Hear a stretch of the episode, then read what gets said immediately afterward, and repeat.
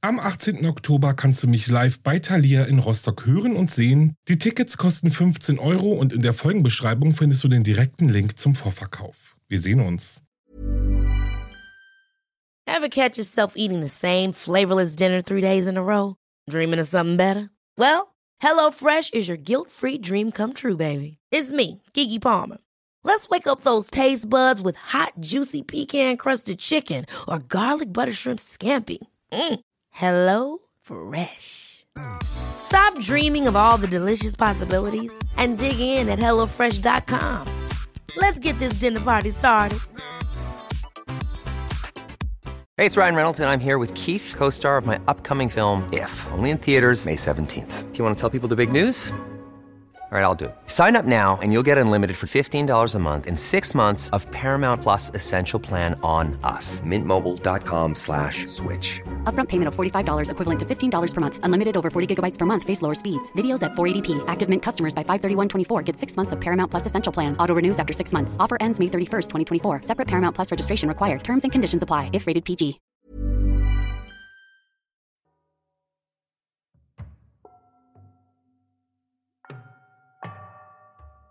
Hallo und herzlich willkommen zurück bei Wahre Verbrechen. Ich bin Alex, ihr hört meinen Podcast und ich freue mich sehr, sehr, sehr, sehr, sehr, dass ihr eingeschaltet habt. Ach ja, wo soll ich anfangen? Erst einmal hier an dieser Stelle noch einmal vielen, vielen, vielen Dank für all eure Geburtstagsgrüße auf Instagram. Ich bin gerade schon wieder super überwältigt. Äh, vielen, vielen, vielen, vielen Dank. Ja, ihr seid einfach wirklich die allerbesten. Einige haben es sicherlich schon gemerkt. Ich habe meine allererste Folge rund um das berüchtigte Hotel Cecil neu aufgenommen und auch etwas erweitert. Und zwar gehe ich dort mehr auf den mysteriösen Tod von Eliza Lamb ein. Oder wartet mal, war es vielleicht doch ein Mord? Nach ein paar technischen Schwierigkeiten ist die Folge jetzt wirklich überall zu hören. Wenn ihr also Lust habt, meine allererste Folge nochmal neu zu hören, erweitert und remastert, dann geht ihr nach dieser Folge in euren Podcast-Player und scrollt ganz nach unten zur allerersten Folge. Die Folge heißt jetzt Das Hotel Cecil Remastered nach technischen Problemen. Ist sie, wie gesagt, jetzt endlich überall abrufbar.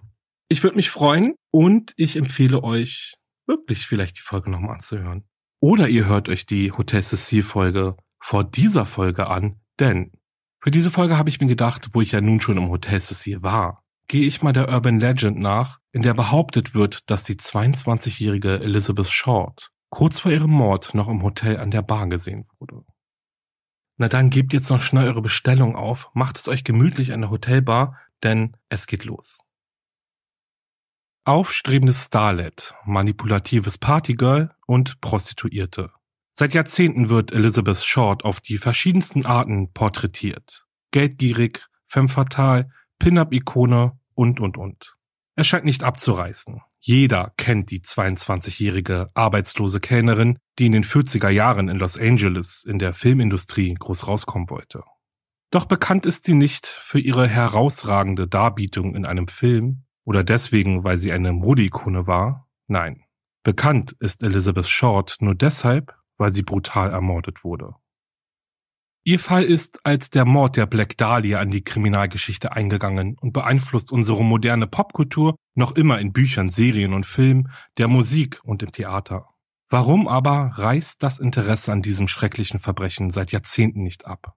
Ist es dieses ungewisse, mysteriöse, was den Mord an Elizabeth einen so anhaltenden Reiz verleiht? Am Morgen des 15. Januar 1947 war Betty Börsinger mit ihrer dreijährigen Tochter auf dem Weg zum Schuster, als sie plötzlich etwas ins Auge fiel. Es sah aus wie eine kaputte Schaufensterpuppe, die irgendjemand auf der Grünfläche entsorgt haben muss. Betty ging näher heran. Sie war neugierig und wollte sich die Schaufensterpuppe noch etwas genauer ansehen. Doch mit jedem Schritt näher auf sie zu, erkannte sie auch immer deutlicher, dass diese seltsame Figur, die in zwei Teilen lag, gar keine Schaufensterpuppe war. Dort auf dem Rasen lag eine junge Frau, kaum zu erkennen. Sie war in wortwörtlich zwei Teile zerschnitten worden. Das Gesicht der Frau zeigte nach oben. In ihrem Gesicht klafften zwei lange Schnitte. Jemand hatte ihr die Mundwinkel entlang aufgeschnitten. Ihre Arme waren in einem 45-Grad-Winkel über ihrem Kopf gehoben. Ihre untere Hälfte lag über dem Torso. Die Beine waren gespreizt. Im Körper der jungen Frau schien kein Blut mehr zu sein, und ihre Eingeweide fehlten augenscheinlich. Sie waren unter ihrem Gesäß platziert worden. Welch ein schrecklicher Anblick. Betty Börsinger rannte zu einem nahegelegenen Haus und rief die Polizei. Es dauerte nicht lange, bis Harry Hansen und Finnis Brown am Tatort in der Norton Avenue 39 ankamen und die beiden Detectives trauten ihren Augen kaum. Um den Fundort der Frauenleiche herum wimmelte es nur so vor Reportern und Schaulustigen, die achtlos den Tatort beschmutzten, indem sie wie wild um die Leiche herumtrampelten. Als Hansen und Brown den Tatort betreten, beginnt ihre Arbeit und somit auch die scheinbar nie enden wollende Suche nach einem grausamen Mörder oder einer grausamen Mörderin. Hansen und Brown waren sich schnell eines sicher. Sie beide stehen nicht am Tatort. Die Frau muss woanders ermordet worden sein. Am Fundort wurde kein Blut gefunden und auch sonst wies nichts darauf hin, dass die Tat dort erfolgt wäre. Unter der Leiche befand sich Tau, was darauf schließen ließ, dass die Leichenteile erst nach zwei Uhr nachts dort abgelegt worden waren, dann als die Außentemperatur sank. Das Gesicht des Opfers war entsetzlich entstellt. Der Mörder hatte ihr mit einem Messer drei Zentimeter lange Schnitte in jeden Mundwinkel geritzt. Es sah aus, als hätte ihr Mörder ihr so das Grinsen eines gruseligen Clowns verliehen. An den Händen und Füßen wurden Abdrücke von Spuren gefunden, die vermuten lassen, dass die Frau gefesselt und gefoltert worden war. Hanson und Brown hatten es mit einem schrecklichen Verbrechen zu tun. So viel war sicher. Doch wo sollten sie anfangen? Es gab keine Hinweise auf irgendjemanden, noch wussten sie, wer die Leiche war. Und so machten sich die Ermittler an die Arbeit herauszubekommen, wer die 1,67 Meter große junge Frau mit den braunen Haaren war. In den 1940er Jahren arbeiteten die Polizei und die Presse in einer symbiotischen Beziehung miteinander. Die Reporter bekamen hier und da ein paar Insider-Informationen und dafür halfen sie der Polizei, Informationen an die Öffentlichkeit zu bringen, von denen sie hofften, dass sie zur Aufklärung von Verbrechen beitragen würden. Im Fall der Black Dahlia übergaben die Ermittler der Zeitung Los Angeles Examiner die Fingerabdrücke der toten Frau. Die Zeitung vergrößerte die Abdrücke und leitete diese dann stellvertretend nach Washington DC an das FBI weiter. FBI-Techniker verglichen die Abdrücke mit 104 Millionen Fingerabdrücken, die sie in ihren Akten hatten, und stellten irgendwann eine Übereinstimmung mit einer Elizabeth Short fest. Shorts Fingerabdrücke wurden einmal für einen Job in der Poststelle genommen, den sie auf einem Armeestützpunkt in Kalifornien ausgeübt hatte, und auch wegen ihrer Verhaftung wegen Alkoholkonsum als Minderjährige in Santa Barbara. Das FBI schickte die Informationen zurück an den LA Examiner, zudem legten sie ein Foto von Elizabeth Short bei. So könnten die Ermittler und die Presse schneller Zeugen auffinden und den mysteriösen und brutalen Mord hoffentlich schnell auflösen, oder? Ja, natürlich. Doch als die Reporter des LA Examiner das Foto der 22-Jährigen in den Händen hielten, war ihnen schnell klar, der Mord an Elizabeth Short wird eine Sensation werden. Und dann ging es los. Um die Geschichte aufzupeppen, griffen die Reporter des Examiner zu einem sehr unethischen Trick und riefen Phoebe Short an. Sie ist die Mutter der ermordeten Elizabeth. Sie erzählten ihr, dass ihre Tochter einen Schönheitswettbewerb gewonnen hatte. Nachdem sie Mrs. Short so viele persönliche Informationen über Elizabeth entlockt hatten wie nur möglich, teilten sie ihr mit, dass ihre Tochter tatsächlich tot sei. Boah, wie krass ist das denn? Mir fehlen dazu echt die Worte, aber dazu kommen wir nochmal in meinem Outro. Sex, Schönheit, Gewalt. Der Mord der Black Dahlia hatte es in sich und machte bald landesweit Schlagzeilen. Und die Schlagzeile der Washington Post gibt in diesem Kriminalfall den Ton an. Polizei sucht verrückten Perversen nach Tod eines Mädchens. Wer war die Black Dahlia, die eigentlich Elizabeth Short hieß, und warum musste sie auf so grauenvolle Weise sterben? Die junge Frau wollte es weit bringen in glamourösen Hollywood. Sie wollte ein Star werden, einen der begehrten Academy Awards gewinnen und für immer in den Köpfen der Menschen bleiben. Die Voraussetzungen der damaligen Zeit brachte sie mit, und damit war leider weniger ihr Talent als ihr Aussehen gemeint. Sie hatte Kurven und ein junges, freches Gesicht, Ihre braunen lockigen Haare färbte sie schwarz und ihre Lippen betonte sie mit einem kräftigen roten Lippenstift. Im Zusammenspiel mit ihrer sehr hellen Haut sah sie so fast wie eine Porzellanpuppe aus. Ihren Spitznamen Schwarze Dahlie erhielt sie von ihren Freunden in Anlehnung an den Film Die blaue Dahlie. Und deshalb, weil sie die Farbe Schwarz so sehr mochte. Den Reportern gefiel dieser Spitzname und genau deshalb machten sie ihn zum Symbolbild der ermordeten jungen Schauspielerin. Zu Hause in Massachusetts war Elizabeth jedoch einfach Betts. Sie ist am 29. Juli 1924 in Hyde Park geboren und ist eine von fünf Schwestern. Phoebe und Cleo Short zogen gemeinsam mit ihren Töchtern ins benachbarte Medford, wo Cleo Short erfolgreich Minigolfplätze baut und verkauft. Dies ging dann so lange gut, bis es 1929 zum sogenannten Börsencrash kommt und Cleo Short plötzlich bankrott ist. Das Geld fehlte nun an jeder Ecke und Cleo fiel in eine Depression. Er wusste, dass er unfähig war, seine Familie zu ernähren und so fuhr er eines Nachts mit seinem Auto durch die Stadt, hielt an einer Brücke an und sprang in die dunkle Tiefe. Das zumindest wollte er seinen Mitmenschen und vor allem seiner Familie glauben machen. Denn nur wenige Jahre nach seinem inszenierten Selbstmord schrieb Cleo seiner Frau Phoebe einen Brief aus Kalifornien, in dem er ihr verspricht, Geld zu sparen und sie und ihre gemeinsamen Töchter bald nachholen zu wollen. Phoebe aber ließ sich nicht blenden von den Aussichten, aus ihrem Leben auszubrechen. Sie hat um ihren Mann getrauert. Im Glauben, er sei tot, hat sie ihn in ihrem Herzen behalten, und nun steht er quasi vor ihr und bietet ihr an, sich wieder auf ihn zu verlassen.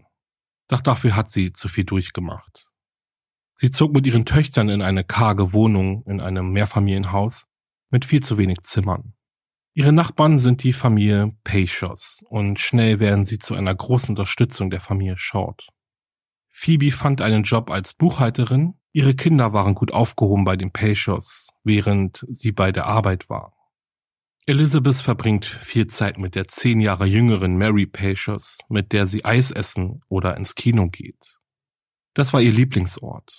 Das Kino mit seiner großen Leinwand, verdeckt von einem samtroten Vorhang. Die Spannung, wenn man das Gebäude betritt, die immer größer zu werden schien, bis nun doch endlich der Film beginnt. Es war diese Zeit, in der Elizabeth erkannte, dass es genau das ist, was sie will. Ein Hollywood-Star werden. Elizabeth litt in jungen Jahren an Atemproblemen, welche sich im Teenageralter zu einem Asthma entwickelten. Davon ließ sie sich aber nicht aufhalten. Mit 16 zog sie über den Winter zu Freunden der Familie nach Miami, wo sie als Kellnerin arbeitete. Im Alter von 19 dann fasste Beth einen Entschluss. Sie muss ein Star werden. Doch dafür musste sie hinaus aus der Kleinstadt. Sie packte ein paar Sachen ein und besorgte sich ein Busticket nach Vallejo, ein Städtchen oberhalb und in der Nähe von San Francisco, wo ihr Vater lebte. Elizabeth hoffte, dass der Umzug nach Kalifornien ihr den Durchbruch in Hollywood ermöglichen würde. Vater und Tochter hatten sich seit Jahren nicht gesehen. Cleo plagte zwar ein schlechtes Gewissen, doch das half ihm nicht dabei, von seinen Denkweisen abzulassen. Elizabeth und er hatten quasi gar keine Beziehung zueinander. Sie kannten sich kaum. Nun wohnte sie bei ihm und er verlangte von ihr, sich um den Haushalt zu kümmern, zu kochen und zu putzen. Doch war dies nicht die Lebensweise, die Elizabeth für sich suchte. Sie war ein Freigeist, voller Energie und Träume. Von Anfang an gab es nur Streitereien zwischen ihr und ihrem Vater. Elizabeth fand schon bald einen Job in der Poststelle der Air Force Base Camp Cook, etwa zweieinhalb Stunden nördlich von Los Angeles entfernt. In Camp Cook wimmelte es nur so von einsamen Soldaten, die kurz davor waren, in den Krieg geschickt zu werden. Elizabeth zog mit ihrem Aussehen und ihrer jugendlichen Art schnell alle Aufmerksamkeit auf sich. Ob jung, ob alt, die Männer buhlten um sie, was das Zeug hielt. Immer in der Hoffnung, sie würde einem von ihnen die Chance geben, sie kennenzulernen. Elizabeth wurde zum Camp Cutie ernannt und immer wieder wurde ihr versichert, sie sehe aus wie ein Filmstar. Oh Mann, ihr könnt euch sicher gerade auch richtig gut vorstellen, wie das damals für Elizabeth gewesen sein muss, überhäuft mit Komplimenten und sexistischen Kommentaren. Nun ja, ihre Zeit in Camp Cook endete abrupt, nachdem sie in einer Bar in Santa Barbara wegen ihres Alkoholkonsums festgenommen wurde. Elizabeth war schließlich immer noch minderjährig, nach kalifornischem Recht zumindest. Sie wurde wie gesagt verhaftet und anschließend nach Medford zu ihrer Mutter zurückgeschickt. Elizabeth hielt rein gar nichts in Medford. In den nächsten Jahren steht sie immer wieder an den verschiedensten Bahnhöfen und reist von Chicago nach Florida und dann wieder nach Kalifornien. Sie kellnert, um etwas Geld zu verdienen, und sie feiert, um ihren Drang nach Aufmerksamkeit zu stillen. Ihr Aussehen öffnet ihr im Nachtleben viele Türen. Sie sitzt in abgeschotteten VIP-Bereichen, umringt von reichen, berühmten und erfolgreichen Männern. Sie war quasi nie allein. Elizabeths Partyleben endete jedoch, als sie am Silvesterabend 1944 Matt Gordon kennengelernt hatte. Er war in der Fliegerstaffel der Flying Tigers und eroberte Elizabeths Herz im Sturm. So schrieb sie in einem Brief an ihre Mutter, ich bin so verliebt. Das sieht man mir richtig an. Elizabeth schwärmt von Matt und ist sich sehr schnell sicher, ihn möchte sie heiraten. Im August 1945 ist Matt im Einsatz Elizabeth zu Besuch bei ihrer Mutter in Medford. Japan hatte kapituliert und das bedeutete, Matt würde schon bald wieder zu Hause sein. Sie würden endlich heiraten und ihr gemeinsames Leben beginnen können. Elizabeth war sich auch sicher, dass sie ihre Ehe mit Matt und ihren großen Traum von Hollywood gut miteinander vereinbaren könnte. Beinahe stündlich erwartete Elizabeth eine Nachricht von Matt. Doch es dauerte eine Weile, bis der Fahrradkurier der Western Union mit einem Brief im Gepäck vor dem Wohnhaus der Familie Short stehen blieb. Er übergab Elizabeth einen Brief von Matt Gordons Mutter, in dem stand, dass Matt bei einem Flugzeugabsturz auf dem Heimweg von Indien verunglückt ist. Ihr Herz zersprang in tausend Stücke. Von dem einen auf den anderen Moment war alles anders geworden. Ihre große Liebe gibt es nicht mehr. Die junge Frau war am Boden zerstört und verschwand von der Bildfläche. Im Winter 1945 ließ Elizabeth ihre Trauer zurück in Medford und reiste nach Miami. Dort arbeitete sie wieder als Kellnerin und lenkte sich im Nachtleben ab. Es gab keine Party, auf der sie wohl nicht war. Der Durchbruch ließ zwar noch immer auf sich warten, dennoch kann man sagen, Elizabeth war in der Partyszene schon eine kleine Berühmtheit. Elizabeth genoss die Aufmerksamkeit und die Gesellschaft von Männern, Soldaten, Geschäftsmänner, alte und junge, jeder hatte die Chance, sie kennenzulernen. Wichtig war nur, er musste Geld haben. Sie wusste, dass ihre Schönheit ihr dabei helfen würde zu überleben. Männer luden sie zum Essen ein, kauften ihr teure Klamotten und bezahlten ihre Miete. Sie gaben ihr Bargeld und überhäuften sie mit Geschenken. Naja, was waren schon die paar Dollar, wenn man dafür mit ihr Zeit verbringen durfte? Einer ihrer Gönner, so nenne ich die Situation jetzt einfach mal, war Joseph Gordon Figling. Ihm reiste sie im Juli 46 nach Südkalifornien nach. Sie hatte ihn bereits zwei Jahre zuvor kennengelernt und verliebte sich, so wie sie selbst sagte, in seine sinnlichen, dunklen Augen. Damals wurde der Air Force Lieutenant nach Asien versetzt. Nun aber ist er wieder da für kurze Zeit zumindest. Elizabeth und Joseph schrieben sich in diesen zwei Jahren viele Briefe, in denen sie ihre Liebe bekunden, aber auch ihre Eifersucht. So ist herauszulesen, dass Joseph sich nicht sicher war, ob er für Elizabeth mehr war als all die anderen Männer, die sie in ihrem Leben schon kennengelernt hatte.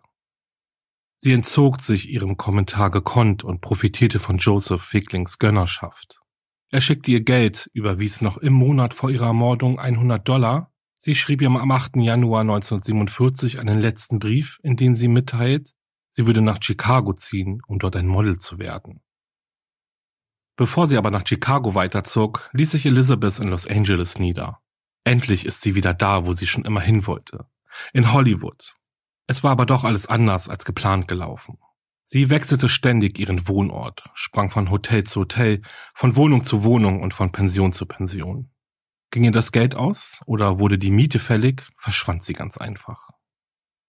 Elizabeth war chronisch knapp bei Kasse. Zwischen dem 13. November und dem 15. Dezember wohnte sie mit acht anderen Frauen in einer Zwei-Zimmer-Wohnung in Hollywood. Sie alle wollten es in der Traumfabrik schaffen und hielten sich mit Kellnern, Telefonisten und Tanzjobs über Wasser. Die Miete für ein Hochbett betrug ein Dollar am Tag. Doch nicht mal diesen Dollar hatte Elizabeth übrig.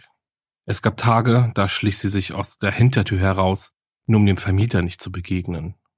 Eine Mitbewohnerin erzählte der LA Times, dass Elizabeth jede Nacht mit einem anderen Mann unterwegs war. Sie hatte keinen Job und keinen festen Freundeskreis. Oft nutzte sie die Gelegenheit, gestylt über den Hollywood Boulevard zu stolzieren, denn schließlich hätte sie ja entdeckt werden können. Es sind nur noch wenige Tage, bevor Elizabeths zerstückelte Leiche gefunden werden wird. Die letzte Person, die sie lebend gesehen hat, war der 25-jährige verheiratete Verkäufer namens Robert Manley, der wegen seiner roten Haare den Spitznamen Red trug. Elizabeth ist im Dezember nach San Diego gereist und nun sieht Robert Manley sie in einer Nacht an einer Straßenecke stehen. Er fragte sie, ob er sie mitnehmen solle. Elizabeth gab sich schüchtern, wollte Mandy nicht einmal richtig ansehen. Er versicherte ihr daraufhin, dass er harmlos sei und er ihr helfen wolle, und Elizabeth stieg in sein Auto ein. Er setzte sie bei einem kleinen Haus ab. Hier wohnte Elizabeth aktuell bei der Familie French, die die junge Frau in einem Kino eingesammelt haben, wo sie die Nacht verbrachte. Anfang Januar 1947 aber war Schluss. Elizabeth musste ausziehen. Sie war faul, lag tagsüber nur rum und ging abends feiern. Sie kam betrunken nach Hause, wenn sie denn überhaupt mal kam, und machte keine Anstalten, Geld zu verdienen. Am 8. Januar also zog Elizabeth aus. Abgeholt wurde sie laut der Familie French von einem ihnen unbekannten jungen Mann mit roten Haaren. Elizabeth aber kannte den Mann ja bereits. Es war Robert Red Manley. Er holte sie in der Nacht des 8. Januar 47 vom Haus der French ab. Die beiden übernachteten in einem Motel. Sex sollen die beiden aber nicht gehabt haben, so sagte Manley in einem Interview. Elizabeth schlief in ihren Kleidern. Am nächsten Tag, also am 9. Januar, fuhr Manley sie nach Los Angeles und half ihr, ihr Gepäck am Bahnhof zu verstauen. Elizabeth erzählte ihm, dass sie nach Berkeley zu ihrer Schwester fahren würde, wo sie sie im Hotel Biltmore treffen würde. Robert fuhr sie zum Hotel. Elizabeth stieg aus und das war's. Robert Manley gibt an, Elizabeth danach nie wieder gesehen zu haben. Kommen wir nun aber mal zurück zu dem Tag, an dem Elizabeths verstümmelte Leiche gefunden wurde. Etwa 40 Polizisten und Polizistinnen durchkämmten die nähere Nachbarschaft in der Hoffnung, irgendeinen Hinweis auf den Mörder zu finden. Die Beamten gingen von Haus zu Haus, durchsuchten Mülltonnen, suchten in Waschsalons, sogar in den Dachrinnen der Häuser und befragten Nachbarn und Schaulustige. Doch all diese Bemühungen führten zu nichts. Kein Hinweis. Niemand hat etwas gesehen. Nur wenige Kilometer vom Tatort oder besser gesagt Fundort entfernt machten die Ermittler dann Cleo Short auffindig. Vielleicht weiß er, mit wem seine Tochter in den Tagen zuvor unterwegs war. Cleo Short aber gab an, dass er Elizabeth seit drei Jahren nicht mehr gesehen habe Zudem ließ er es sich nicht nehmen, die Ermittler darüber zu informieren, wie schlecht sie den Haushalt geführt hatte und dass es ihr immer wichtiger war, mit irgendwelchen Männern unterwegs zu sein. Auf die Bitte der Gerichtsmediziner hin, die gefundene Leiche zu identifizieren, lehnte Cleo Short unhöflich ab. Dies tat dann Elizabeths Mutter, die extra dafür aus Medford anreiste. Warum wohl hatte er sich geweigert, den Leichnam seiner Tochter zu identifizieren? Gab es dafür einen anderen Grund als den, sie so nicht sehen zu wollen? Na mal sehen. Der Autopsiebericht brachte hervor, dass Elizabeth an massiven Hirnblutungen verursacht durch starke Schläge auf ihren Kopf gestorben war. Spermaspuren wurden nicht gefunden. Eine Vergewaltigung wurde dennoch nicht zu 100 Prozent ausgeschlossen. Der Bericht brachte aber auch hervor, dass Elizabeths Zähne in einem sehr schlechten Zustand waren und die vielen Löcher, mit Wachs gefüllt wurden. Im Rahmen ihrer Ermittlungen befragten die Detectives Harry Hansen und Finnis Brown mehr als 20 Liebhaber von Elizabeth. Diese Befragungen brachten leider keine Hinweise, die auf den Mörder schlossen, dafür aber einen Schwarm von Trittbrettfahrern. Als die Information an die Presse gelangte, gingen unzählige Briefe bei der Polizei ein. Allesamt waren sie von Männern aus dem ganzen Land, die behaupteten, für den Mord an Elizabeth Short verantwortlich zu sein. Die Ermittler und Ermittlerinnen verbrachten dadurch viel Zeit damit, die Geständnisse zu prüfen, nur um herauszufinden, dass sie nicht echt waren. Derweil verdichtete sich bei Hanson und Brown die Annahme, dass Elizabeths Mörder nicht etwa jemand war, den sie gut kannte, sondern vielmehr jemand, den sie erst kürzlich kennengelernt hatte. Jemand, der ihr einen Gefallen getan hatte die Detectives befragten hunderte von Menschen, die Elizabeth kannten oder auch nur im geringsten mit ihr zu tun hatten. Und so füllte sich der Aktenschrank mit immer mehr Notizen und eidesstattlichen Versicherungen. Aber auch einem anderen Verdacht gingen die Ermittler nach. Denn das Offensichtliche liegt bekanntlich ja meist auf der Hand. Die Zweiteilung von Elizabeths Körper schien äußerst professionell erfolgt zu sein. Von jemanden also, der oder die sich damit auskannte. Das LAPD wand sich an die Universität, die sich in der Nachbarschaft vom Fundort der Leiche befindet, und bat um eine Liste der eingetragenen Medizinstudenten und Studentinnen. Am Ende war es ein 203-seitiges Dokument, welches auch an das FBI abgegeben wurde, welches sodann eigene Ermittlungen startete. Eine der großen Fragen in diesem Mordfall war, was geschah, nachdem Elizabeth das Biltmore Hotel, in dem sie sich mit ihrer Schwester getroffen hatte, verließ bis zu dem Zeitpunkt, an dem ihre Leiche gefunden wurde. Das Einzige, was sicher ist, dass sie irgendwann in diesen sieben Tagen ihrem Mörder begegnete. Am 25. Januar wurde Elizabeths schwarze Lacklederhandtasche und einer ihrer schwarzen Pumps in einem Müllcontainer in der 1819th E25 Street gefunden, nur wenige Meilen vom Fundort entfernt. Robert Manley alias Red identifizierte die Gegenstände als ihre. Er erkannte die Schuhe, weil er dafür bezahlt hatte, sie in San Diego neu besohlen zu lassen und sagte, die Handtasche habe nach dem Parfüm gerochen, das sie trug, als er sie von der Familie French abgeholt hatte und sie dann gemeinsam von San Diego nach Los Angeles fuhren. Der Fund der Gegenstände wurde zu einer riesigen Sensation in den Tageszeitungen. Eine Zeitung wollte immer mehr Informationen gehabt haben als die andere. Neun Tage nach Veröffentlichung der Artikel war es der LA Examiner, der ein ominöses Paket zugesendet bekommen hatte.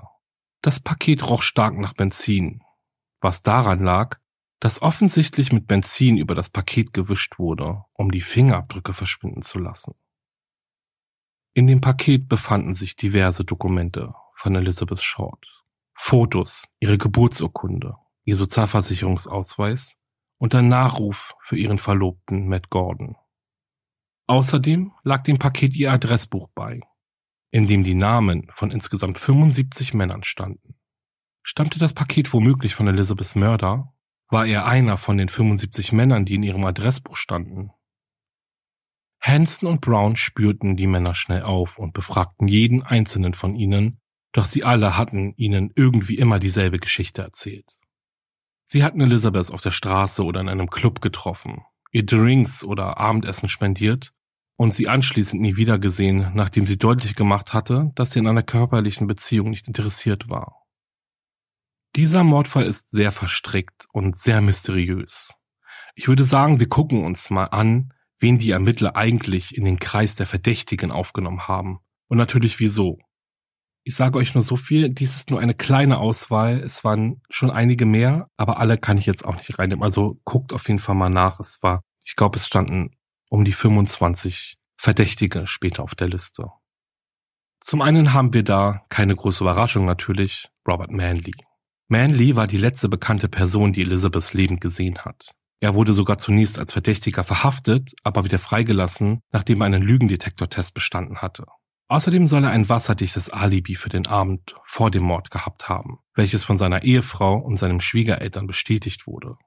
Robert Mandy litt lange Zeit an psychischen Problemen und wurde im Jahr 1954 von seiner Ehefrau in eine psychiatrische Anstalt eingewiesen, nachdem er immer wieder erzählte, er höre Stimmen. Manleys Situation wurde von den Ermittlern, und so nenne ich das jetzt einfach mal, schamlos ausgenutzt. So spritzten ihm Ärzte der Klinik eine Natrium-Pentotal-Lösung. Dies ist auch bekannt als Wahrheitsserum. Die Hoffnung war groß, dass er nun Informationen über den Mord der schwarzen Dahlia abgeben würde. Doch dem war nicht so. Er wurde als Verdächtiger entlassen. Robert Mandy starb 39 Jahre, nachdem er Elizabeth Short das letzte Mal gesehen hatte. Und jetzt kommt's. Auf den Tag genau. Mark Hansen. Sein Name stand in dem Adressbuch, das an den LA Examiner geschickt wurde. Der 55-Jährige war der Manager eines Nachtclubs mit dem Namen Florentine Gardens in Hollywood, in dem Burlesque-Tänze aufgeführt wurden. Viele der jungen Frauen, die für Hansen arbeiteten, wohnten in seinem Haus, das sich hinter dem Club befand. Elizabeth war im Jahr 1946 für einige Monate sein Gast und Hansen soll versucht haben, mit ihr ins Bett zu gehen, allerdings erfolglos, wie es heißt.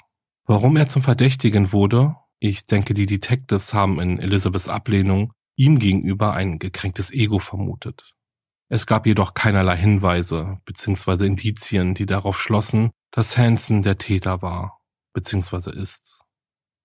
Jack Anderson Wilson als der bekannte Autor und True Crime Journalist John Gilmore für die Recherche seines Buchs Served The True Story of the Black Dahlia Murder in den frühen 80er Jahren Jack Anderson Wilson interviewte, war dieser sich nicht zu schade, um diverse Details zu dem Mord auszuplaudern, die nach Angaben der Polizei nur der Mörder wissen konnte. Unter den Informationen war zum Beispiel der Fakt, dass Elizabeth eine Erkrankung im Vaginalbereich hatte. Wenige Tage bevor Wilson festgenommen werden sollte, starb er bei einem Hotelbrand. Gilmores Buch wurde übrigens über die Jahre immer wieder in Frage gestellt, da viele Fallinteressierte seine Hauptquelle nicht ausspüren konnten. Die Frage ist also, hat Gilmore für den Erfolg seines Buches vielleicht zu viel seiner eigenen Meinung und seiner eigenen Fantasie hinzugegeben? Dr. Walter Alonso Bailey im Jahr 1997 brachte ein Autor der LA Times namens Larry Harnisch einen weiteren Verdächtigen auf den Plan. Dr. Walter Alonso Bailey, ein Chirurg, dessen Haus sich einen Block südlich des Grundstücks befand, auf dem Elizabeths Leiche gefunden wurde. Baileys Tochter war eine Freundin von Elizabeths Schwester Virginia. Larry Harnisch stellte die Theorie auf, dass Dr. Bailey an einer degenerativen Gehirnkrankheit litt, die ihn dazu brachte, Elizabeth zu töten. Die Polizei ging ja schon früh davon aus, dass Elizabeths Mörder oder aber Mörderin jemand war, der wusste, was er tut. Was die Behauptung von Larry Harnisch angeht, ist seine Theorie tatsächlich eine der beliebtesten, wenn man das überhaupt so sagen darf. Zum Zeitpunkt des Mordes war Dr. Bailey bereits 67 Jahre alt und war bei der Polizei ein unbeschriebenes Blatt. Zudem ist nie bekannt geworden, ob Elizabeth überhaupt jemals kennengelernt hatte. Also keiner dieser Verdächtigen wurde jemals von der LAPD bestätigt.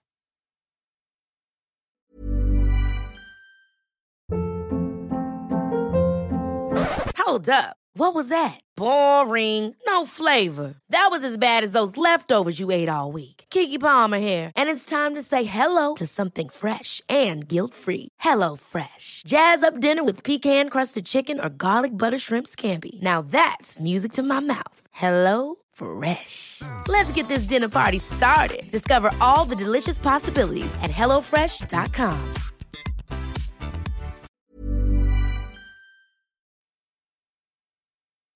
Und das war's mit dem Fall über diesen schrecklichen Mord von Elizabeth Short. Hm, also noch nicht ganz. Ich denke, viele von euch kannten den Fall ja schon. Es ist auch gar nicht so einfach, an ihm vorbeizukommen. Dennoch finde ich, ist er immer wieder sehr anziehend. Ich will jetzt nicht pietätlos sein, ich meine auch nicht die Tat an sich, sondern alles drumherum, die vielen Zeugen, die vielen Verdächtigen, das Mysteriöse. Ich finde speziell in diesem Fall kommt man sich richtig herausgefordert vor, herauszufinden, wer es denn nun getan hat.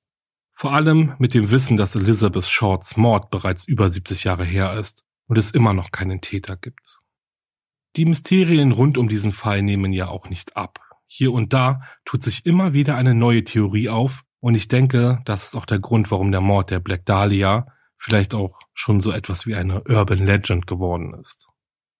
Ich habe euch mal ein paar Theorien, Gerüchte und Legenden zusammengesucht und bin gespannt, was ihr im Endeffekt von ihnen haltet. Kommen wir mal als erstes auf zwei Bücher, die von unterschiedlichen Personen veröffentlicht wurden, zu sprechen. Zum einen haben wir da das Buch Daddy was the Black Dahlia Killer von der PR-Spezialistin Janice Knowlton. Was auch immer eine PR-Spezialistin ist, weiß ich nicht. Aber naja, also, in diesem Buch gibt sie ihrem Vater die Schuld an dem Mord. Sie schreibt, dass eine Therapie ihr half, Kindheitserinnerungen an ihren Vater wiederzuerlangen, der sie zwang, ihm beim Foltern, Morden und Zerhacken von Elizabeth Short zuzusehen. Janice Knowlton beschuldigt ihren Vater insgesamt neun solcher Morde begangen zu haben einschließlich des Mordes an einem Sohn, den er mit ihr zusammengezeugt hatte.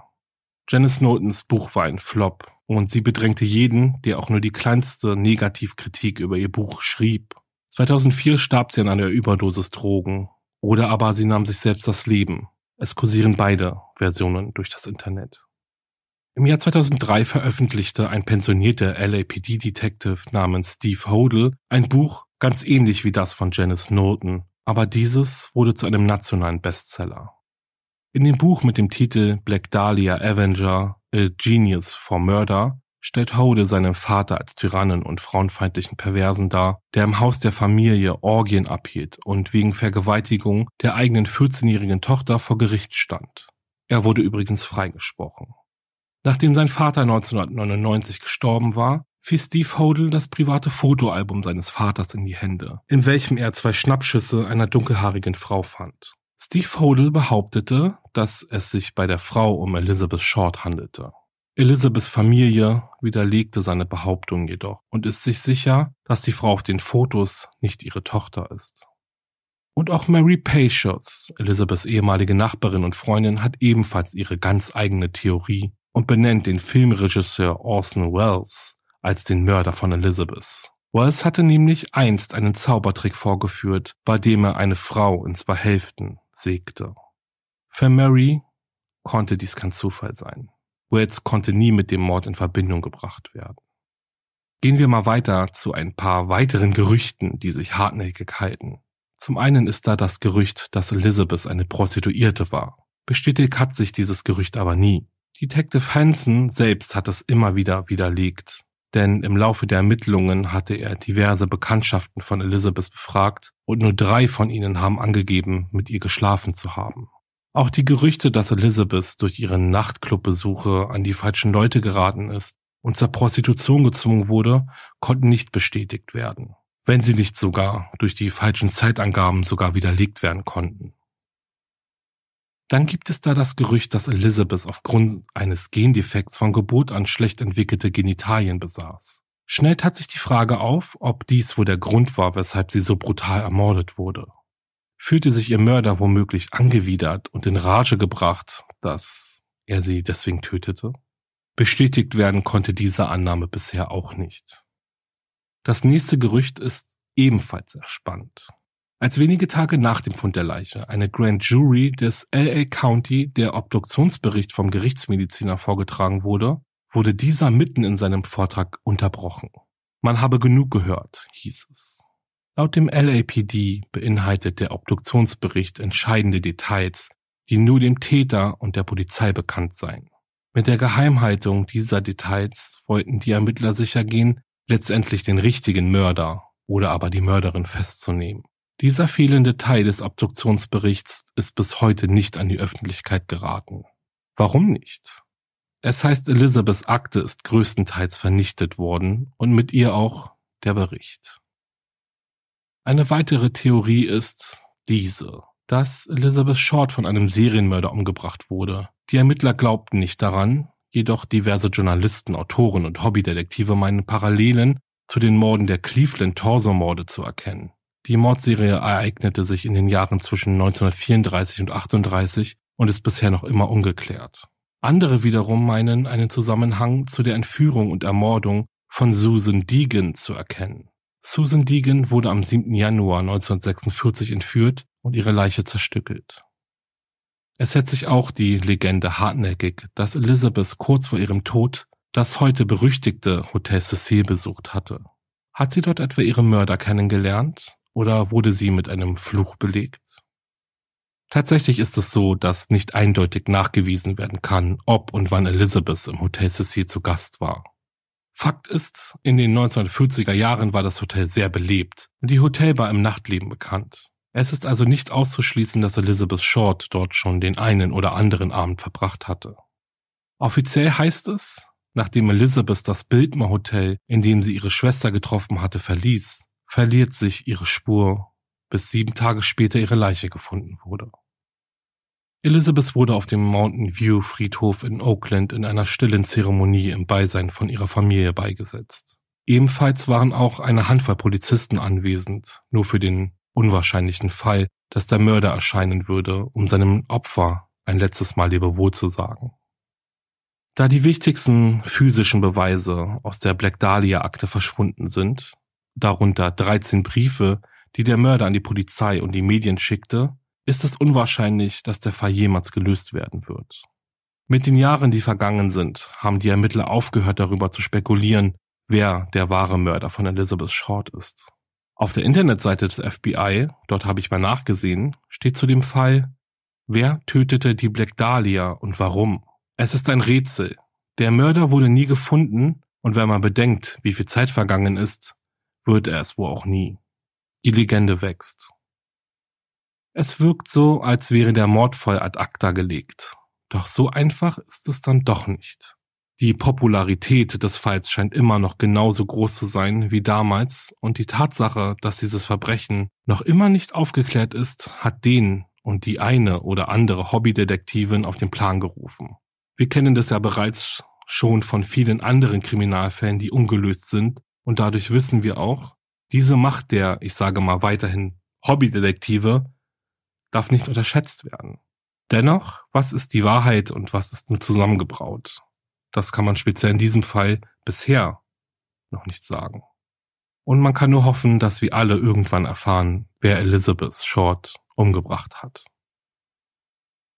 Ich verabschiede mich jetzt von euch und bedanke mich fürs Zuhören. Bitte denkt daran, wenn euch mein Podcast gefällt, dann schreibt gerne eine Bewertung, lasst fünf Sterne für mich da und abonniert meinen Kanal ganz fleißig. Ich würde mich wirklich sehr freuen. Ihr helft mir und diesem Podcast damit wirklich sehr aber auch natürlich nur, wenn ihr möchtet. Besucht auch meine Instagram-Seite wahre-verbrechen-podcast, denn nur da erfahrt ihr, wann zum Beispiel eine neue Folge rauskommt und was meine Buch-, Film-, Serien- und Musikempfehlungen für euch sind. Zum Beispiel. Jetzt sage ich, bleibt sicher und ich freue mich aufs nächste Mal mit euch. Ciao.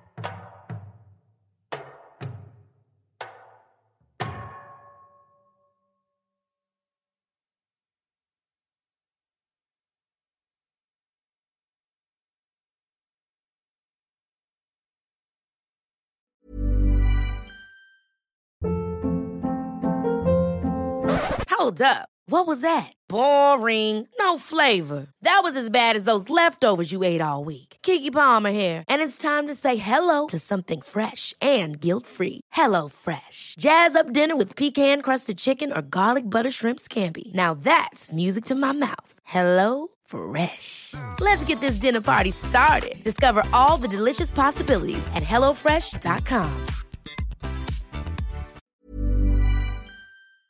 Höre jetzt die vierte und alle anderen Staffeln meines True Crime Podcasts Steig nicht ein, exklusiv auf Podimo. Alle Infos findest du in der Folgenbeschreibung.